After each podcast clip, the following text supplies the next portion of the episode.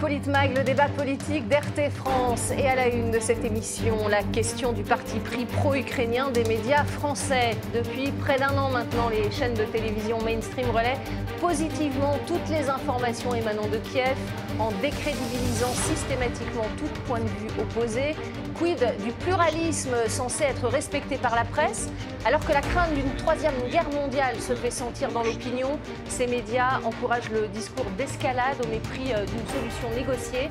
Voyez ces quelques extraits de ces questions orientées sur les plateaux qui posent clairement un problème d'éthique journalistique. L'Ukraine, encore une fois, pays démocratique, pays agressé, aura de quoi se défendre et peut-être reconquérir sa souveraineté territoriale face à l'ogre russe, l'agresseur et le pays autocratique. Monsieur Tolstoï, on, le connaît, euh, donc euh, il a euh, une très très mauvaise foi manifeste quand, quand, il fait ses déclarations. On peut penser en tous les cas que les Russes pourraient évidemment se dire il y a des alliés maintenant de l'Ukraine qui mènent une politique offensive. Mais surtout, après, vous savez que c'est Charles Leclerc. On est peureux, donc on arrête d'aider Non, on n'est pas peureux. On n'est pas peureux, on défend nos intérêts. Avec cet équipement, l'Ukraine serait peut-être en mesure de s'imposer. Enfin, on va bientôt célébrer le premier anniversaire du début de l'invasion russe. Pour en parler avec moi sur ce plateau, Didier Maisto, ancien patron de Sud Radio. Bonsoir Didier Maisto. Bonsoir. Face à vous, Nicolas Vidal, directeur de la publication de, directeur de publication de Putsch Media, pour être correct. Bonsoir Nicolas. Vidal. Bonsoir Magali, bonsoir Didier. Et merci beaucoup à, à tous les deux d'avoir accepté notre invitation sur RT France. Ça va faire près d'un an maintenant que les médias couvrent euh, les événements en Ukraine. Euh, que pensez-vous globalement, euh, le sentiment que vous avez après avoir regardé toutes ces télévisions françaises au bout d'un an de, euh, de, de- de conflit entre l'Ukraine et, la Russie Est-ce que les journalistes font correctement leur travail selon vous Didier Maisto? Tout à fait. Dans la vie, il y a le bien et le mal. Nous le savons euh, depuis Jésus-Christ au moins, et même avant, hein, pour l'Ancien Testament. Et donc, euh, les Français, les journalistes français, défendent le bien. Et je suis très heureux d'être en France pour ces raisons-là, et je suis très fier de nos journalistes. D'accord, on va, on va prendre ça sur le ton de l'ironie. Évidemment, on précise hein, pour ceux qui n'avaient pas compris.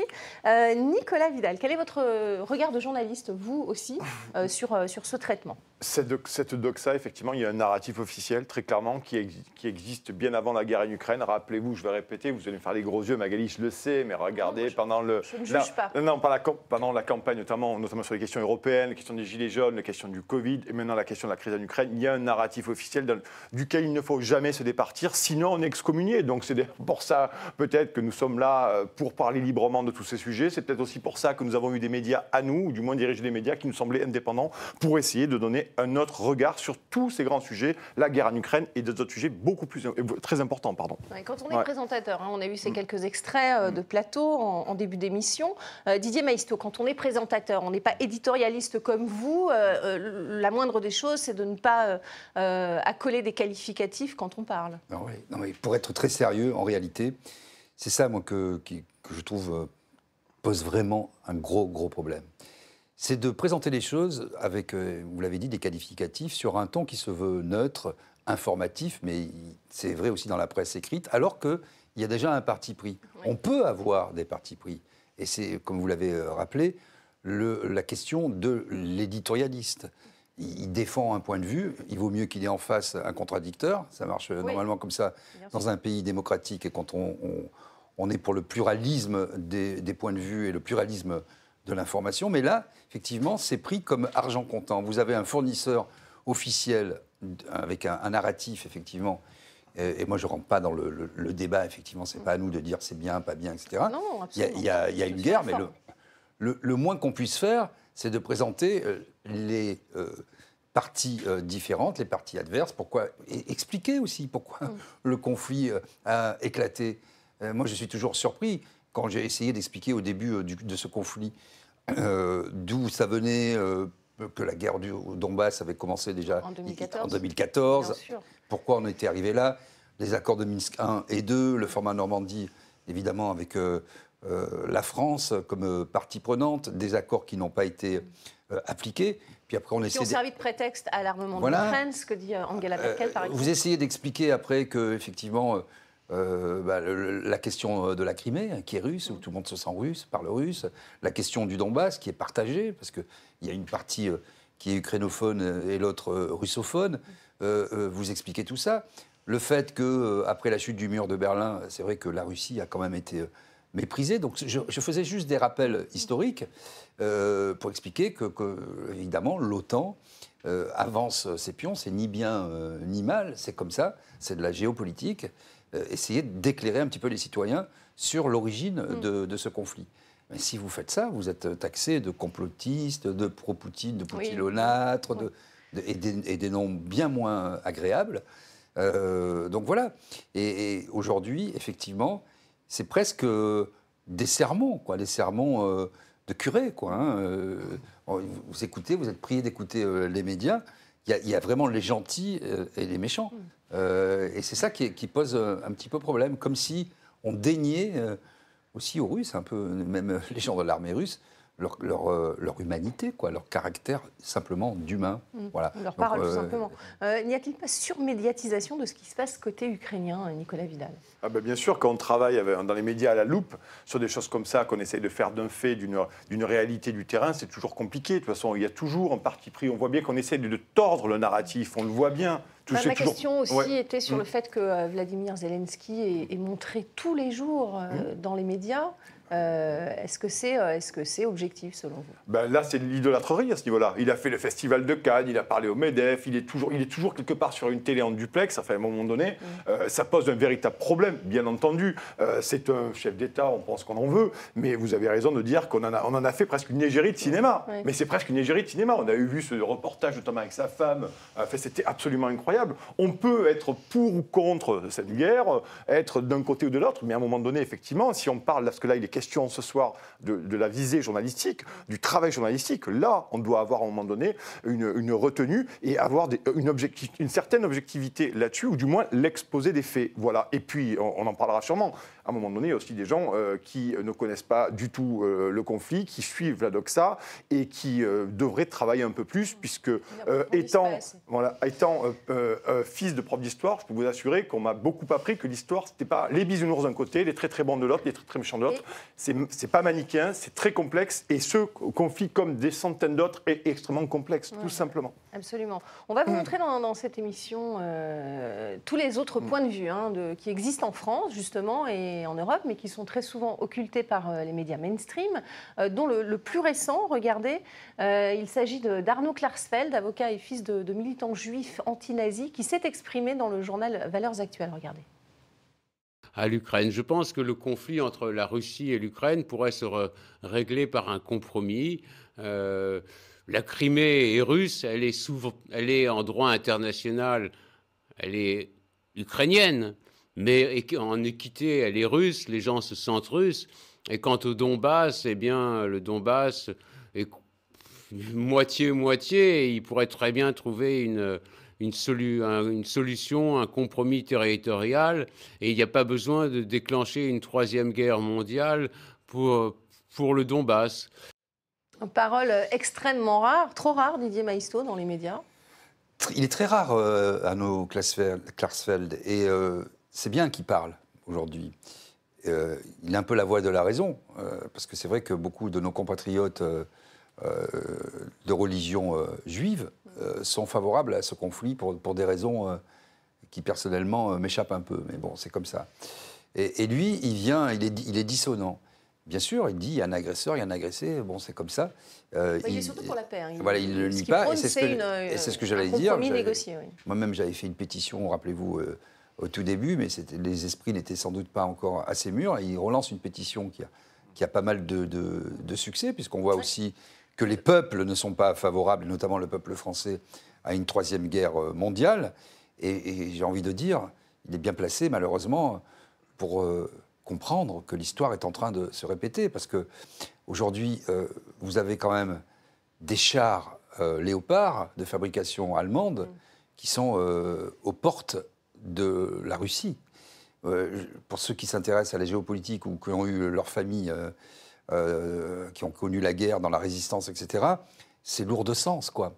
Et quand vous connaissez aussi l'histoire de l'Ukraine, vous, prenez ça avec beaucoup d'acuité et beaucoup de douleur, quand même.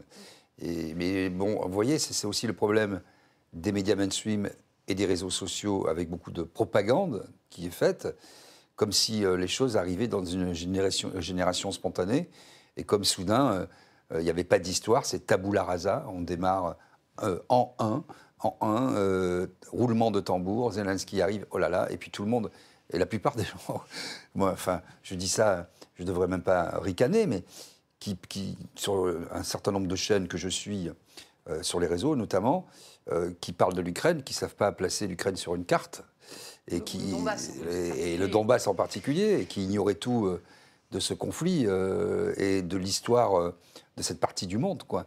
Et ça, c'est quand même très préoccupant. Mm. J'ai vu des gens animés presque sur BFM, tiens, hier, peut-être que vous passerez l'extrait, des gens animés comme des PowerPoint.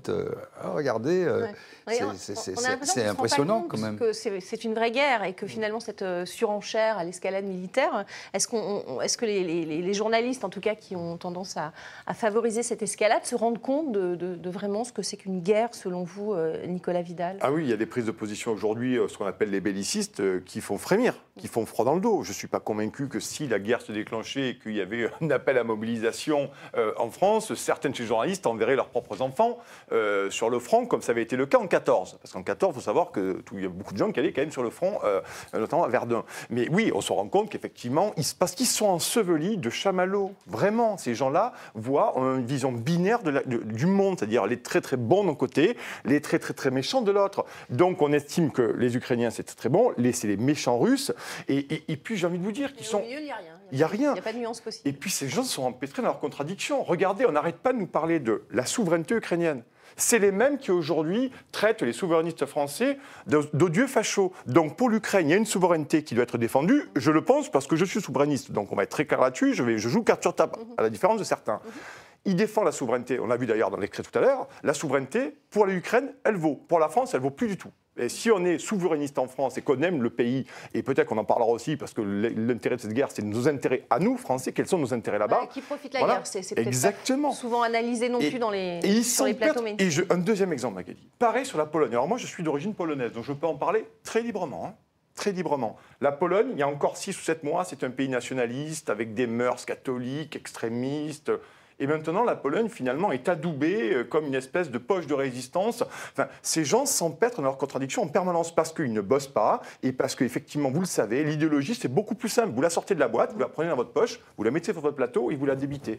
Donc, c'est beaucoup plus simple, il n'y a pas à bosser. C'est une espèce de perroquet comme ça. Et moi, pour revenir à la question, en tant que journaliste, ça fait 16 ans que je suis journaliste, euh, comme vous, vous, et très sincèrement, on se rend compte qu'il y a quand même un défaut de travail de fond de réflexion qui mérite aussi, qui est aussi la pierre angulaire de la démocratie, dans le sens où il faut informer euh, de façon euh, importante les. Tout le monde. Exactement, mais c'est notre boulot. Sans les cataloguer, sans les juger. Euh, Jean-Frédéric Poisson. Sinon, on est militant. Sinon, on est militant, il faut le dire. Absolument. Jean-Frédéric Poisson, président de la Voix du Peuple, a également lancé une, pétition, donc sur la même ligne que Arnaud Klarsfeld. Pierre Lelouch, également ancien secrétaire d'État de, de Nicolas Sarkozy. Il a signé une tribune dans le Monde sur le risque d'escalade provoqué par l'aide militaire massive apportée par Emmanuel Macron et l'Union européenne. Euh, de plus en plus de voix qui appellent à, trouver un, compromis, mais le gouvernement français, lui, persiste à envoyer des, ou à être prompt à envoyer des armes à l'Ukraine. Euh, Didier Maisto, il y, a toujours ce décalage entre les discours dans les médias et, et ce que pense véritablement l'opinion. Est-ce qu'on en tient compte finalement? On n'en tient jamais compte parce qu'effectivement, euh, l'opinion, c'est euh, les citoyens, parce que l'opinion, j'aime pas trop l'idée euh, de l'opinion, mais les citoyens savent, voilà, savent que ce, qu'il en coûte. Est-ce qu'on la juge Est-ce qu'on on a une, quantification, en tout cas, de, cette opinion vis-à-vis d'une possible entrée en guerre? Bah, De tout ce qui a été dit aujourd'hui, on voit que quand même les gens sont assez craintifs et pas tout à fait favorables à la guerre. C'est le moins qu'on puisse dire. Hein. Vous savez ce que disait Godard? La guerre, c'est simple. Hein. C'est euh, un morceau de fer euh, dans un morceau de chair. Mmh. Et, les gens qui ont vécu ça, ou dont la famille euh, a vécu ça, se rendent compte que derrière le discours, oui, il y, a des, hommes, il y a déjà eu des milliers de morts, des milliers de morts des deux côtés. Mmh. Et je pense qu'il est temps de discuter. Et ça serait le rôle de la France. La France qui bombe le torse, et ça c'est très intéressant, mais qui a encore un peu une petite voix dans le monde et qui a encore ça aussi, c'est bientôt la fin, puisque le corps diplomatique est, en train d'être liquidé par Emmanuel Macron, mais qui a encore une voix euh, diplomatique qui peut être entendue. C'est de moins en moins vrai, parce que la Russie, euh, c'est bullshit. Pour eux, maintenant, la France euh, Est-ce que vraiment c'est le cas? N'existe plus. L'interlocuteur de, moins en moins. reste les États-Unis? Mais où, c'est- où ça devient véritablement préoccupant, c'est qu'on parle de rien. Je, je vais être explicite. Quand on dit on va envoyer des chars, on va envoyer du matériel, etc., notre armée est dans un état pitoyable. Il y a, euh, peut-être 250 chars euh, Leclerc, il y en a euh, moins de 200 euh, en activité. D'après les meilleurs connaisseurs, ça serait plutôt 160. Euh, la chaîne de, fabrication de Charles Leclerc est arrêtée depuis plus de 15 ans, puisque évidemment à Bercy, il fallait arrêter tout, etc. Il n'y aurait plus de guerre, le monde des bisounours. L'Europe, la. Oh là là, mais nous, maintenant, on est dans, les- dans la start-up, euh, etc. Sauf que, en fait, on n'a plus les moyens de nos ambitions. Alors, qu'est-ce qu'on fait? On envoie des sous. Et donc, on envoie des sous. euh, c'est nos sous à nous, je veux dire, de tous les, de tous les peuples européens qui viennent abonder les fonds euh, pour la guerre. Et, on- ça, c'est le premier point. Donc, vous voyez déjà le, le double mensonge, parce que les politiques, ils le- si, les, si les journalistes qui ne savent pas grand-chose et qui nous parlent, faut envoyer des moyens, ou certains hommes politiques qui jouent double jeu, comme Claude Maluré, qui disent, il faut envoyer des chars, etc. Lui, il le sait que c'est, euh, un mensonge, parce que des chars, on n'en a plus, on en a point, comme dirait l'autre. Bon, ça, c'est le premier point. C'est le deuxième point. Mais il y en a euh, un troisième, c'est qu'on on nous explique sans arrêt qu'il faut euh, envoyer des hommes, qu'il faut aller euh, lutter. etc. Mais qui va aller combattre Euh, C'est M. Bernard-Henri Lévy qui va aller euh, au front, euh, se faire filmer sur fond vert Qui est prêt à aller mourir pour le, pour le Donbass? C'est ça la question. Et il y a un quatrième point qui est fondamental. C'est Monsieur Le Maire avait dit qu'il comptait mettre, par tout un tas de sanctions, l'économie russe à genoux. L'économie russe, c'est sorti euh, ce matin, c'est un rapport du FMI, pour 2024 aura une croissance supérieure à celle de la zone euro.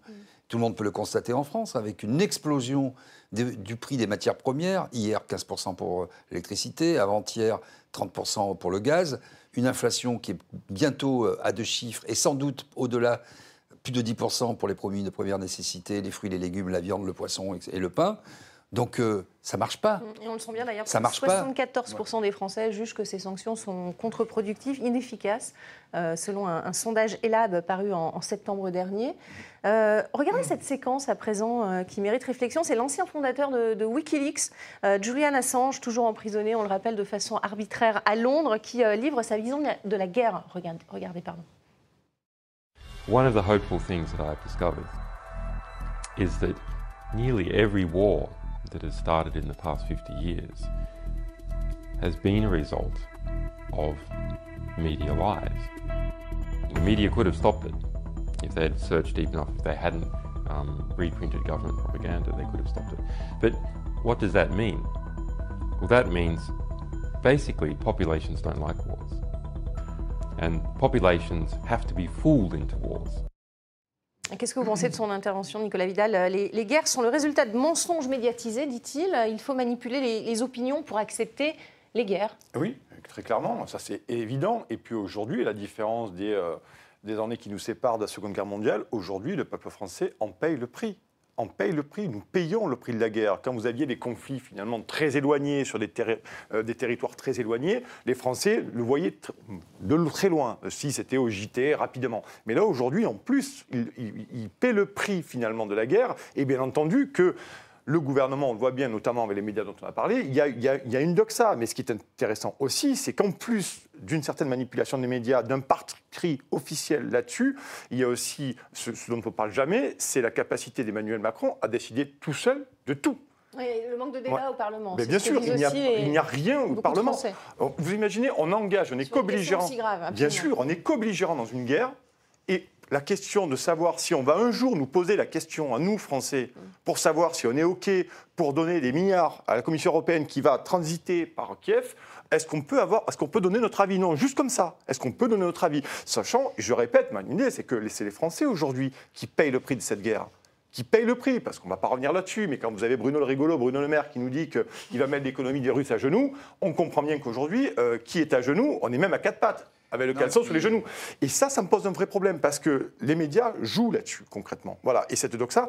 Et ça, normalement, c'est le rôle des médias. D'abord, regard objectif, parce que de ne pas donner ce regard objectif, de ne pas, à un moment donné, dire voilà la situation, ça met en péril la démocratie dans un pays comme mm. celui-ci. Le manque de débat au Parlement, oui. euh, bah oui. Didier bah oui, Déjà, c'est. Bon. déjà, c'est le système euh, français qui veut ça. Hein, mais, euh. Oui, enfin, c'est le système, mais c'est surtout les gens qui sont à la tête de ce système aujourd'hui. Nul n'empêche de faire un débat, et ça serait la moindre des choses à l'Assemblée nationale et au Sénat, sur des questions aussi graves. Mm. Mais euh, sans remonter même jusqu'à la Deuxième Guerre mondiale, restons dans, l'époque contemporaine. Euh, rappelez-vous euh, de l'histoire de la Roumanie avec le charnier de Timisoara, mm. où toute la presse, un cas d'école, toute la presse française, tous les médias écrits, tous les éditorialistes en vue, les plus grands journaux, les plus grandes chaînes, filmaient comme ça, sans avoir pris la peine de vérifier. Bah, c'était des, des, des, je sais plus, 25 cadavres qui, étaient, qui avaient été déterrés dans, dans, une morgue qui avait servi euh, euh, à un hôpital, etc., pour des étudiants en médecine. Il y avait des 4000 morts, etc. On a vécu sur cette idée. Pourtant, des manipulations, il y en a aujourd'hui aussi. mais pourtant, vous voyez, Magali, que les journalistes soient très prompts à les, non, mais voyez, à les analyser. Hein. Qui pouvait soutenir le couple Ceausescu dans cet euh, empire soviétique finissant Bon, je veux dire, c'était pas la peine de mettre des, fake news. Il suffisait de, de couvrir le conflit de manière équilibrée et au moins de vérifier. Au moins de garder le conditionnel. Ensuite, au moins de garder le conditionnel. Vous avez eu quand même, et là la France est honorée par, euh, c'est peut-être la seule chose qu'on peut mettre à l'actif de, Jacques Chirac euh, dans, dans, ses 12 ans euh, de présidence, la guerre en Irak. Rappelez-vous, mais enfin, rappelez-vous ce que tous les médias disaient, mm. la quatrième armée du monde pour l'Irak. Euh, les, armes de destruction massive. Un mensonge, une guerre, bah, c'est ce que dit Julian La petite fiole avec, euh, voilà, bon, etc.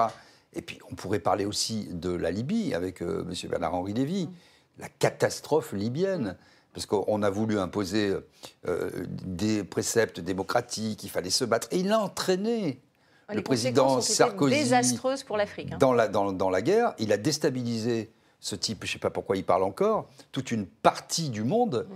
Et, qu'est-ce qu'il a fait En faisant ça, ça, a l'air de rien, mais il a alimenté le terrorisme international, le foyer mondial du terrorisme dans le Sahel et dans toute cette zone de, l'Afrique qui, part euh, d'ouest en est, qui fait 20 euh, fois la France ou 10 fois la France, euh, avec justement toutes ces armes françaises notamment et autres qui se sont trouvées dans les mains des terroristes internationaux, des djihadistes. Voilà la, vérité. Vous parliez de, fake news. et ces gens-là, ils, viennent encore vous donner des leçons. C'est ça qu'on ne comprend pas. C'est comment des gens euh, qui sont complètement inconscients, disons-le, euh, parce qu'ils n'anticipent pas les conséquences, euh, comment peuvent-ils encore apparaître dans les médias, Nicolas Vidal? Comment est-ce qu'on l'explique? Ben, Ils apparaissent sur tous les sujets, en fait. Regardez.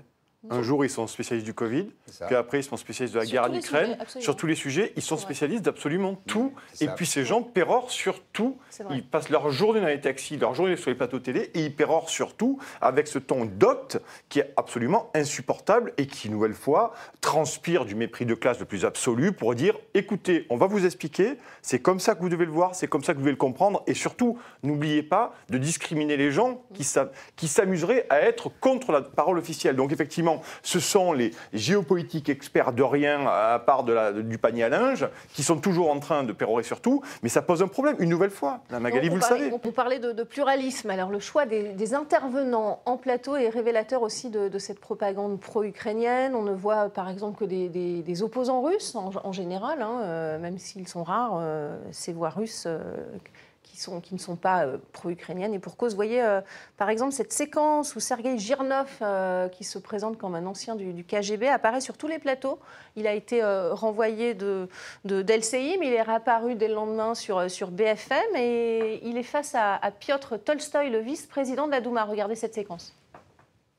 vous savez que le Parlement européen a voté déjà la décision de créer un tribunal international et j'aimerais très avec beaucoup de plaisir, vous voir sur, ce, sur le, banc de ce tribunal. Pensez à Nuremberg. Pensez à Nuremberg, M. Tolstoy. le cas. Pensez à Nuremberg, M. Tolstoy. On s'en fout de votre tribunal. On s'en fout royalement. Hmm. Vous, ne serez, vous considérez que vous ne serez jamais jugé pour ce qui est en train d'être fait en Ukraine? Euh, bah, Peut-être vous, vous allez demander une nouvelle Yalta à les Russes. Mais vous n'avez aucun droit de juger les Russes après tout ce que vous avez commis dans l'histoire de votre pays. Vous n'avez aucun droit de juger les Russes après avoir applaudi à des bombardements de Yougoslavie, après avoir vu la fuite euh, des euh, forces pro-américaines de l'Afghanistan récemment qui couraient derrière l'avion. Ça sera le sort de M. Zelensky et toute sa bande. Ils vont courir derrière l'avion euh, vers la Pologne. Et donc, ne rêvez pas sur le procès sur les Russes. Ça, jamais aura lieu, je vous garantis. Göring disait la même chose en 1945. Un commentaire euh, sur les, les, commentaires des journalistes euh, qui condamnent d'avance, euh, où il n'y a pas eu d'enquête, qui parlent de tribunal pénal international, euh, sachant qu'en Irak aussi, l'armée américaine a été mise en cause mais jamais jugée. Euh, Nicolas Vidal, euh, cette attitude-là vous choque ou pas? Après, ben, je ne vous demande pas de prendre parti. Non, non, mais ben, alors là, il n'y a pas de problème avec ça. Je, là, c'est vrai qu'on est toujours pareil sur le tribunal médiatique et puis on est toujours. Ils sont six Oui, ils sont six et effectivement, on se rend compte que là, une nouvelle fois, il n'y a pas de débat pluraliste. Bon, il y a, il y a Tolstoy qui est là. Très orienté, en Très orienté et puis même des accusations. Après, il faudra le voir, mais une nouvelle fois, je crois qu'il faut, il, faut que ces gens travaillent un peu. Il faut, il faut beaucoup de il faut beaucoup de mesures dans ce conflit-là une nouvelle fois, parce que si vous êtes happé effectivement par la bien-pensance, par le bien commun de tous, euh, prétendument des valeurs européennes et qu'on sort, forcément que nous, mais qui est pour la guerre dans ce pays? Qui est pour les massacres? On est tous contre la guerre, on est tous pour que ces pays vivent en paix, qu'il y ait une souveraineté pour tout le monde. Enfin, je veux dire, on peut, ah, on, peut, empiler les bêtises. On peut empiler les bêtises, mais la réalité, c'est que c'est complexe. C'est un conflit géopolitique complexe, et on l'a déjà dit en début d'émission, qui remonte à un certain temps, et il faut bien comprendre ce qui s'est passé, pourquoi ça se passe, euh, et, on verra, l'histoire nous dira le reste. Mais pour mm. l'instant, effectivement, le tribunal médiatique est partout. Alors, on n'a plus le temps, malheureusement, mais on va, on va, on va, je vais vous faire réagir, euh, Didier Maisto. En, euh, on marque une courte pause. C'est la fin de cette première partie de, de Politmag. Restez avec nous, on se retrouve dans quelques petites minutes.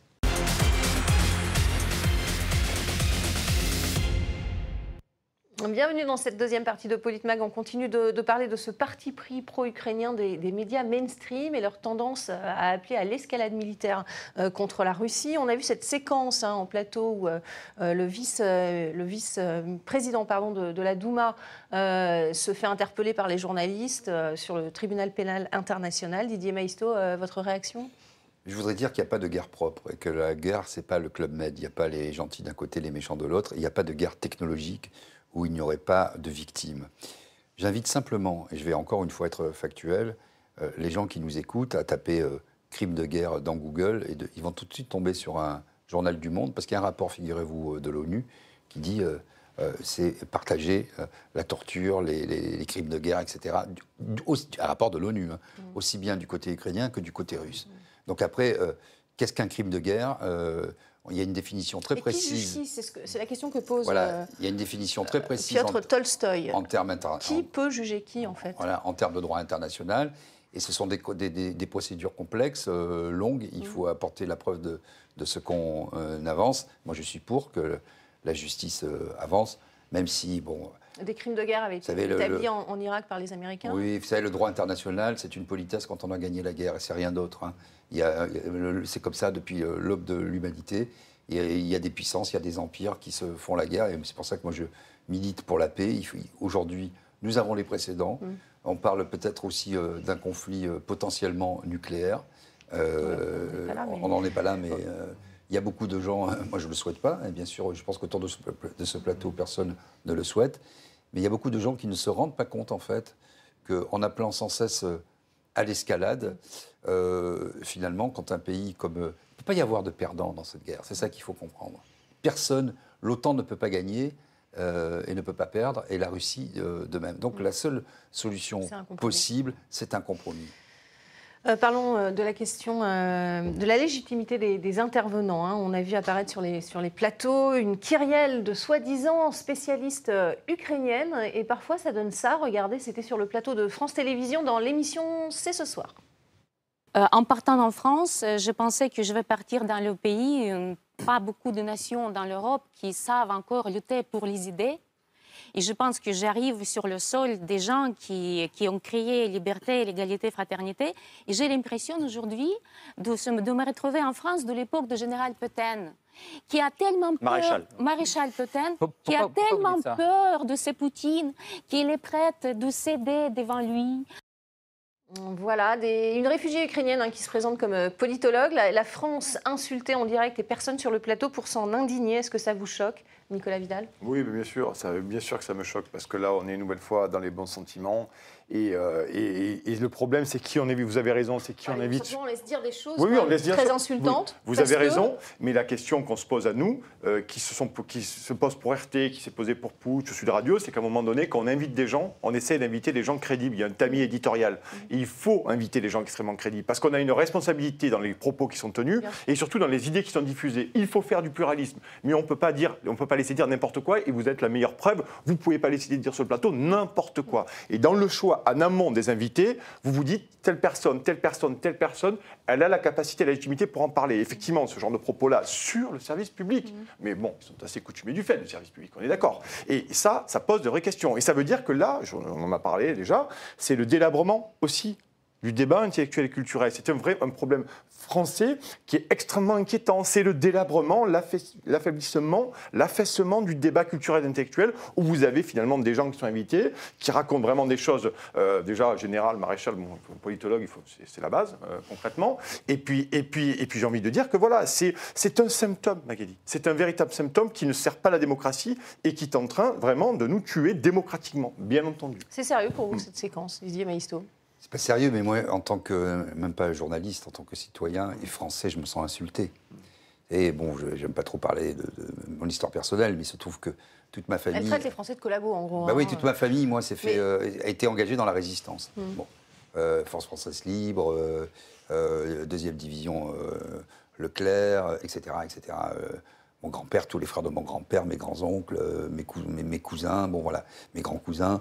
Donc c'est, on est d'une famille comme ça, euh, d'origine italienne Donc vous vous sentez heurté qui vous-même s'est battu pour la France et qui a versé son sang pour la France. Donc quand je vois euh, une, une- une jeune égérie blonde comme ça vient, venir nous insulter, euh, ils sont coutumiers du fait. hein, parce qu'il y a aussi... Oui, c'est pas la première séquence. Il y a eu d'autres il y a- séquences il y a- ça, c'est aussi du soft power Absolument. avec la complicité des médias.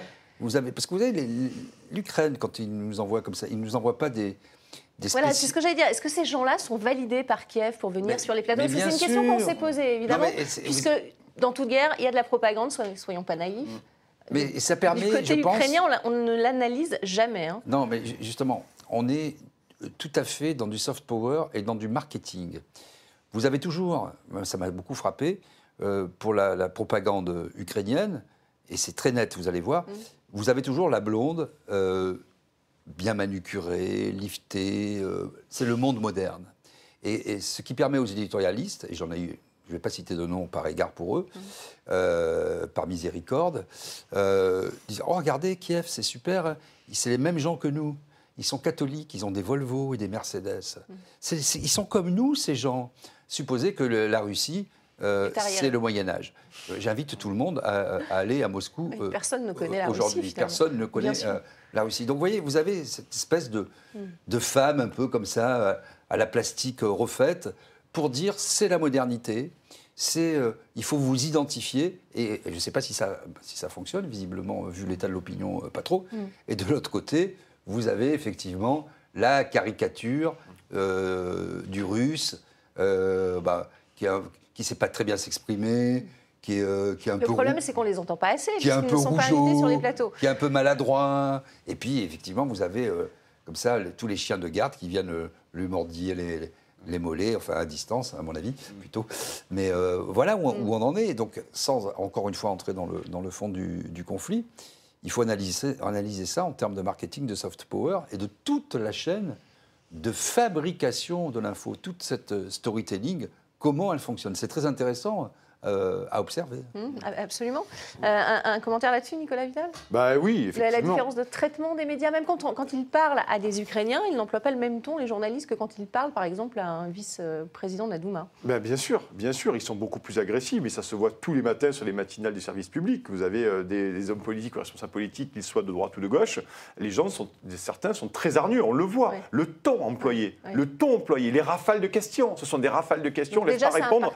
Voilà, c'est un parti pris on voit bien, on le voit, on voit bien ça. Et ça, et ça, c'est ça, c'est un problème qui est en la guerre en Ukraine. Mais ce qui change avec la guerre en Ukraine, je le redis, c'est que là, on a un véritable problème de démocratie parce que les, ces médias-là jouent avec le feu jouent avec le feu parce qu'ils mettent de l'huile sur le feu, à mon sens. Et une nouvelle fois, ils ne se rendent pas compte, et on en parlait tout à l'heure, ils ne se rendent pas compte de l'importance, de la gravité de leur action dans la prise de position concrètement. Et c'est ça qui, a changé ils ont. Une responsabilité ils ont une véritable responsabilité. Nous avons une responsabilité comme nous avons des médias, nous avons une responsabilité les gens que nous invitons et les propos qui sont tenus. Et là, je crois que ce qui a changé par rapport à la doxa officielle propagande sur tous les sujets qu'on a évoqués tout à l'heure, sur les 20, 30 dernières années, c'est que là, ils jouent avec le feu ils jouent véritablement avec le feu. Et puis il y a des gens, je finis là-dessus, il y a des gens, pas mal de Français aujourd'hui, euh, qui sont sur les réseaux, qui se détournent de ces médias bon nombre et qui vont pour certains parfois aller chercher des infos un peu, un peu folkloriques, voire, euh, voire assez, assez terribles. Mm. Voilà, donc je veux dire par là, c'est que ça ne sert le jeu de personne et que ces médias, par manque, par affaiblissement culturel, ne se rendent pas compte de la responsabilité qu'ils ont et du mal qu'ils font. Oui, quand j'ai eu des responsabilités euh, éditoriales en termes de médias, j'avais des journalistes, je leur ai toujours dit, si vous invitez quelqu'un que vous aimez pas, ça peut arriver, euh, parce qu'un journaliste n'est pas un robot et a sa propre sensibilité, son prisme. Soyez euh, factuel et si vous devez être pugnace, soyez-le sur le fond avec des bonnes questions. Je ne supporte pas ces journalistes qui s'attaquent à Marine Le Pen ou à Jean-Luc Mélenchon, pour prendre le spectre, euh, avec des questions sur un ton dédaigneux, avec une moue, vous savez, la, lèvre inférieure qui baisse comme ça, presque, presque le, la bave à la commissure ça m'a toujours insupporté. Euh, surtout quand ce sont des partis qui représentent allez, 50% de l'opinion. Si ces partis, euh, je dévie un peu, mais c'est le même fond en réalité, sont dangereux, sont, dangereux pour la démocratie, que ne sont-ils dissous? C'est une, faculté que euh, le, pouvoir politique a.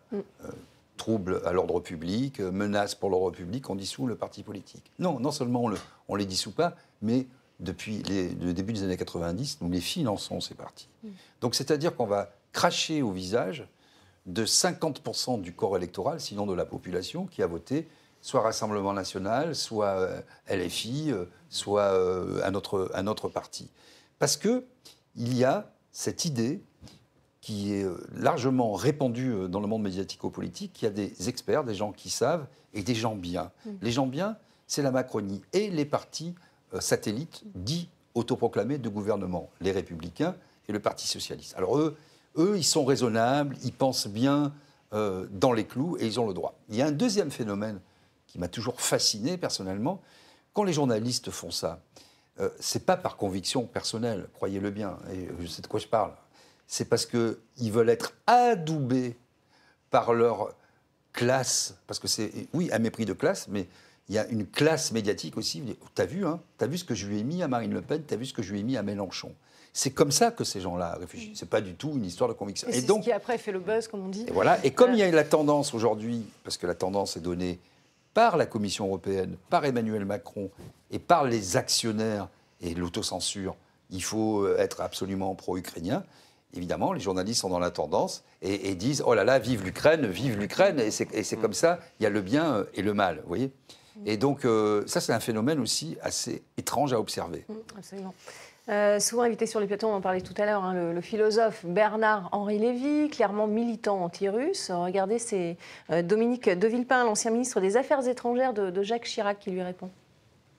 Mais n'oublions pas non plus, Bernard-Henri Lévy, les souffrances, le martyr qu'a connu le peuple irakien, le martyr, la souffrance qu'a connu le peuple libyen. Ce soir, on parle de l'Ukraine. Non, mais, moi, mais moi, je vous parle de la souffrance des peuples et ne l'oublions pas. je vous parle aujourd'hui de N'oublions pas les souffrances que nous avons infligées. Par des, des, interventions militaires sans issue. Moi, je vous parle des souffrances que, à cet instant même, l'armée de Poutine est en train eh d'infliger ne les aggravons pas. Aux civils d'Ukraine. la réponse militaire les aggravera. Voilà, donc un point de vue d'un homme parfaitement raisonnable, hein, qui n'est pas complotiste, munichois, enfin de tous les qualificatifs dont sont affublés euh, ceux qui prônent la paix. Euh, Nicolas Vidal, vous êtes d'accord avec les propos de, Dominique de Villepin? Bah, C'était les plus sensés. D'ailleurs, on ne le voit plus trop sur les plateaux télé. C'est assez rigolo. Hubert Védrine aussi avait des propos assez sensés. Il y a des gens qui ont parlé aussi, je crois, Régionaux qui a parlé des somnambules, aller à la guerre comme des somnambules. pour, quelle, pour quelles raisons ne sont-ils pas sur les plateaux ces Parce qu'ils donnent un point de vue équilibré. Et puis Hubert Védrine, Villepin, c'est des gens qui, ont comme une certaine stature politique. Ce sont, on va dire, peut-être pas des hommes d'État, mais c'est quand même des hommes voilà, d'expérience qui ont, qui ont travaillé, euh, qui ont mis les mains dans le cambouis de la géopolitique et qui ont cette vision qui ont cette vision que n'a pas Emmanuel Macron, cette vision que n'a pas la Commission européenne, cette vision que n'a pas Ursula von der Leyen ou que n'ont pas les éditorialistes. Donc effectivement, des gens qui sont posés en plus, qui ne peuvent pas être taxés de complotistes ou de conspirationnistes, de pro-poutinistes ou je ne sais de quoi d'autre, finalement, cette voix-là, elle fait mal, Magali. Elle fait très mal, cette voix qu'elle est, posée sur les, qu'elle est portée sur les plateaux télé. Elle fait très très mal. Donc les gens se disent, ah, ah, là, il y a une voix différente, et effectivement, elle mérite d'être entendue. Et effectivement, ça peut faire basculer aussi des gens dans le camp en face, parce qu'aujourd'hui, on parle de camp, on parle de véritable camp. Donc, je trouve que c'est intéressant ce passage, vous avez bien fait de le passer. Mm. Et,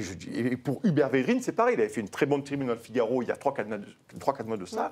C'était extrêmement intéressant. Ça permet aussi de porter la réflexion à soi-même. C'est se dire, tiens, je suis en train de dire ça, quel est mon avis là-dessus? Est-ce que je suis d'accord ou pas d'accord? Et quels sont les éléments d'argumentation qui me permettent aussi peut-être de changer mon regard là-dessus? Et je trouve très étonnant que des gens qui s'invitaient tout le temps, aujourd'hui, ont été effacés des grands médias. Voilà. Euh, le conflit au Yémen, on parlait de souffrance. Euh, pendant, pendant, les guerres, euh, notamment via la voix de Dominique de Villepin. le conflit au Yémen n'intéresse pas les mainstream non plus. je le cite parce qu'on en a beaucoup parlé sur RT France. En huit ans de guerre, plus de 400 000 morts, un désastre humanitaire. Euh, mais ça n'émeut pas le monde euh, politico-médiatique français. Pourquoi? Parce que ben, la France vend des armes à l'Arabie Saoudite? ben, Peut-être que c'est ça aussi, effectivement. Peut-être que c'est ça. D'ailleurs, on a eu vu des séquences, notamment euh, de confrères, je crois, quotidien, me semble-t-il, ou un autre média, qui avait essayé d'interroger la ministre de la Défense, qui avait été très, très embêtée, notamment, qui avait très embêtée de répondre à ces questions. Et elle avait été gentiment écartée parce que les questions portaient justement sur cette affaire-là. Et ça, c'est incroyable. Mais je voudrais si vous me permettez, Maëlie, revenir sur Bernard-Henri Lévy et sur ces gens-là. Ces gens-là. Alors, ces gens-là sont toujours en train de porter finalement euh, euh, la contradiction ou porter la, lumière sur les populations. D'accord Mais où étaient ces gens pendant les Gilets jaunes? Où sont ces gens, les Français qui sont en train de crever la bouche ouverte? Où sont ces gens avec la précarité grandissante des Français? Vous voyez, on peut aller essayer d'aller, euh, bien sûr, aller à droite à gauche, porter la parole de l'humanité pour toutes les questions. Voilà. Mais là, aujourd'hui, moi, quand même, c'est des, des philosophes qui se réclament du bien-être des peuples Hein, des, contre les dictateurs, mm. contre les autocrates. Voilà. Et on ne les entend jamais sur les populations, la population française. Vous imaginez l'indignité de ces mm. gens Vous imaginez comment les Français aujourd'hui qui voient pérorer ces gens-là, il n'y a pas que BHL, sur euh, des conflits, aujourd'hui on est en train, dans une population française est en train de, de crever la bouche ouverte. Je suis désolé d'être vulgaire, mais c'est la réalité. Et ces gens n'ont jamais un mot jamais un regard pour cette population. Et alors, l'humanité, elle, est déjà commence à être en France. Déjà. Elon Musk, d'ailleurs, a eu un, mot très juste, euh, à mon sens. Je donne une opinion, hein, une fois n'est pas coutume, mais il dit c'est vrai que les, médias mainstream ne se préoccupent euh, euh, souvent que de l'intérêt des États et, pas celui des peuples, Didier Maisto. Qu'est-ce que vous en pensez? Est-ce que c'est juste ou pas? Bien sûr que c'est juste. Mais, on disait sur les Gilets jaunes. Ça s'explique de, différentes manières. Hein. D'abord, c'est l'actionnariat qu'il faut regarder, parce que vous savez, il y a une loi euh, non écrite mais connue par tout le monde, c'est qui paye commande. Mm.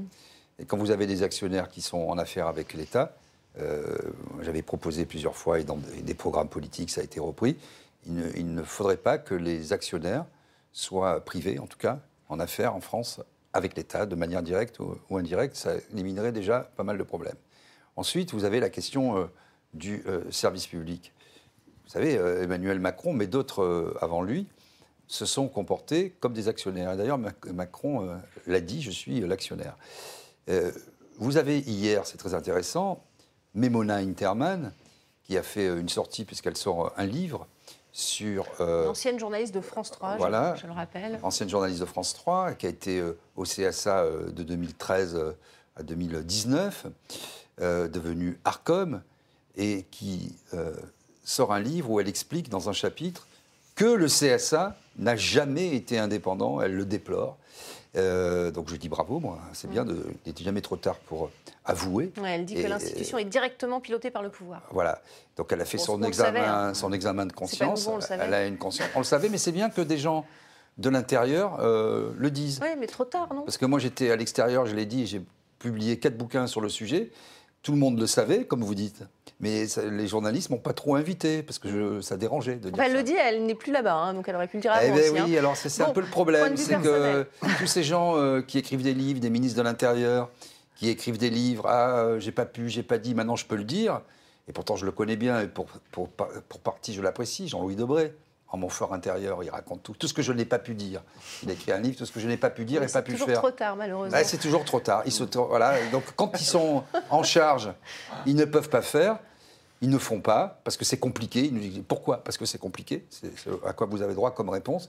Et quand ils sont à l'extérieur, qu'ils ont fini, ils disent j'ai une conscience. Eh oui, mais on et c'est devenu insupportable cette conscience. Mon Jiminy Cricket là, qui tous les bah, matins vient me réveiller. Qui fait, qui fait vendre un livre, hein, mon ah, cher. Et euh, voilà, et donc là, mm. c'est conscience euh, à géométrie variable, vous voyez. Ah, vous voulez dire un mot là-dessus, Nicolas Vidal Oui, euh, c'est le témoignage effectivement de qu'on en parlait. L'Arcom, d'ailleurs, l'Arcom aurait un rôle. L'Arcom doit veiller à la pluralité des opinions sur les chaînes. Est-ce qu'elle le fait là sur le Bien sûr, mais je pense qu'il y a manifestement au-dessus une espèce d'endogamie. Il y a une véritable endogamie. Tous ces gens sont incarcérés dans une chose. Et ce que ça montre, et ça je l'ai déjà dit plusieurs fois, c'est que c'est une véritable sécession des élites envers la population, parce qu'on a abîmé, on a égratigné, on a saccagé la dignité nationale de millions de gens. Savez, à chaque fois c'est pareil, regardez sur la démocratie, si les gens votent pour le pouvoir en place ou pour l'élite de, la doxa, c'est de la démocratie. Si le peuple vote pour autre chose, c'est du populisme. C'est la sécession des élites. Et les médias l'incarnent absolument à merveille. Et d'ailleurs, ils sont extrêmement euh, sur, sur les populations. C'est les, les gens qui fument des clopes et qui roulent au diesel. C'est ça. Quand Griveaux, le chaste Griveaux dit ça, il dit tout. Il dit tout du mépris de classe. Non, mais il y, a un signe euh, qui ne trompe pas, en fait, vous savez. C'est pour ça que le, pouvoir médiatico-politique est en panique mm. et qui veulent criminaliser la pensée, censurer les médias, euh, plus euh, contrôler les réseaux. D'ailleurs, via l'ARCOM, hein, qui, mm. dont le fantasme absolu, c'est de contrôler aussi l'Internet. Bon courage. Et donc, pourquoi? Parce que les, si vous voulez, les réseaux sociaux ou dits sociaux, ils sont imparfaits. Hein. Il y a des dingues, il y a des paumés, il y a des complotistes, il y a, des gens qui pensent de travers. Mais c'est là que ça se passe. C'est plus dans les médias mainstream. Donc ils veulent absolument, un, euh, criminaliser.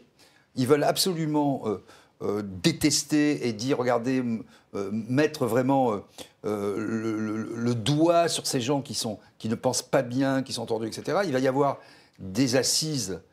c'est dans les tuyaux pour les, dans les prochains mois, on parle du mois de mars, du droit à l'information, c'est-à-dire que... Piloté par le gouvernement. Piloté par le gouvernement. Après que RT a été interdite, il dit, bon, bah, oui, vous savez, voilà.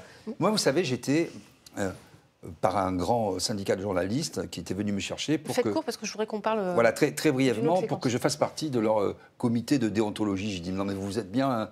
Vous m'avez bien regardé Un comité de déontologie qui va juger les journalistes, voulu par le président de la République, qui avait convoqué les mêmes éditorialistes qui s'étaient rendus euh, en courant à l'Élysée un dimanche. ils avaient écrit des, papiers, fait des éditos en disant Oh, il était sympa, il avait un col roulé, on a bu du thé. Et, et, ensemble, on va gérer les médias. Mais, mais, il y a quelque chose de pourri euh, au royaume du Danemark, mm. qui, je le rappelle, est dans l'Union européenne. On va parler d'une autre voix euh, qu'on ne voit pas beaucoup dans les médias. Il s'agit de, Florian Philippot, le président des Patriotes, qui manifeste, lui, régulièrement euh, les, samedis à Paris pour dénoncer euh, la politique agressive de Bruxelles. Regardez. Ces sanctions n'apportent pas la paix là-bas, je le disais, elles apportent la misère ici. Voilà. Mais on le sait même depuis 2014, les premières sanctions sur l'histoire de la Crimée, ça n'a jamais servi à rien si ce n'est à nous autodétruire. Donc on continue pourquoi? Pour alimenter la guerre, pour servir quelques intérêts obscurs, je ne sais pas. C'était pour faire euh, bien vis-à-vis de l'opinion publique, pour faire croire qu'on agit. C'est pas ça agir pour la paix. Agir pour la paix, c'est se mettre sérieusement autour d'une table, forcer ceux qui veulent pas la négociation à accepter la négociation et euh, réfléchir au statut de neutralité de l'Ukraine. Bien sûr, on sait qu'il y a un grand sujet là-dessus. Il existe depuis des années et des années ce sujet-là des mobilisations dont, on ne parle jamais les, médias mainstream, euh, ou lorsqu'elles en parlent, c'est pour dire que ça n'existe pas. Hein. On se mm. souvient de la, de la séquence euh, sur LCI où il disait que ces, manifestations n'avaient jamais eu lieu, euh, et pourtant elles ont lieu. Nicolas Vidal Oui. Tout à fait, c'est exactement Encore ça. une voix qui est tue.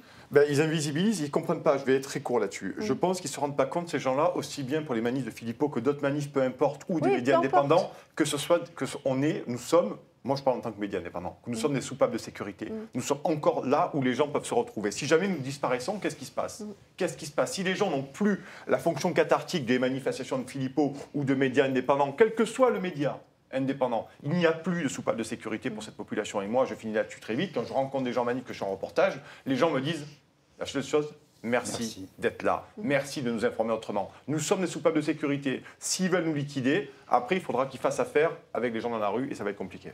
Didier, vous avez un avis sur cette Je question des- partage, j'ai rien de plus et de mieux à dire en fait. Mm. Moi je suis beaucoup sur le, le terrain, euh, j'adore ça, parce que je pense que c'est la noblesse du métier et qu'on ne peut pas faire ce métier si on n'est pas sur, sur le terrain. Et j'allais dire notre salaire, notre récompense à nous, euh, journalistes de terrain, c'est quand euh, effectivement on couvre une manif, quand on fait un reportage. Vous avez immédiatement euh, beaucoup de gens maintenant qui viennent nous voir et qui nous disent simplement merci.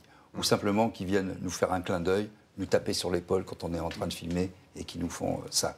Bah, ça, je peux vous dire, quand j'ai des doutes, parce que je ne suis pas sûr de rester longtemps encore dans ce, dans ce profession, je ne sais pas si c'est une profession, mais c'est ce qui me redonne un peu du baume au cœur, c'est ce qui me redonne de l'énergie, parce que je me dis, au moins, je suis utile à quelque chose, et je, je fais mon rôle de passeur, de médiateur au sens latin du terme, parce qu'un journaliste, ça doit être un passeur, Mm. et ça ne doit pas être un censeur, et ça ne doit surtout pas être un procureur. Eh ben, on terminera euh, sur, ces mots. Merci à tous les deux, en tout cas, d'être euh, venus débattre euh, sur ce plateau de, de Politmag. Merci à vous pour votre participation et, et restez avec nous, bien sûr, sur RT France.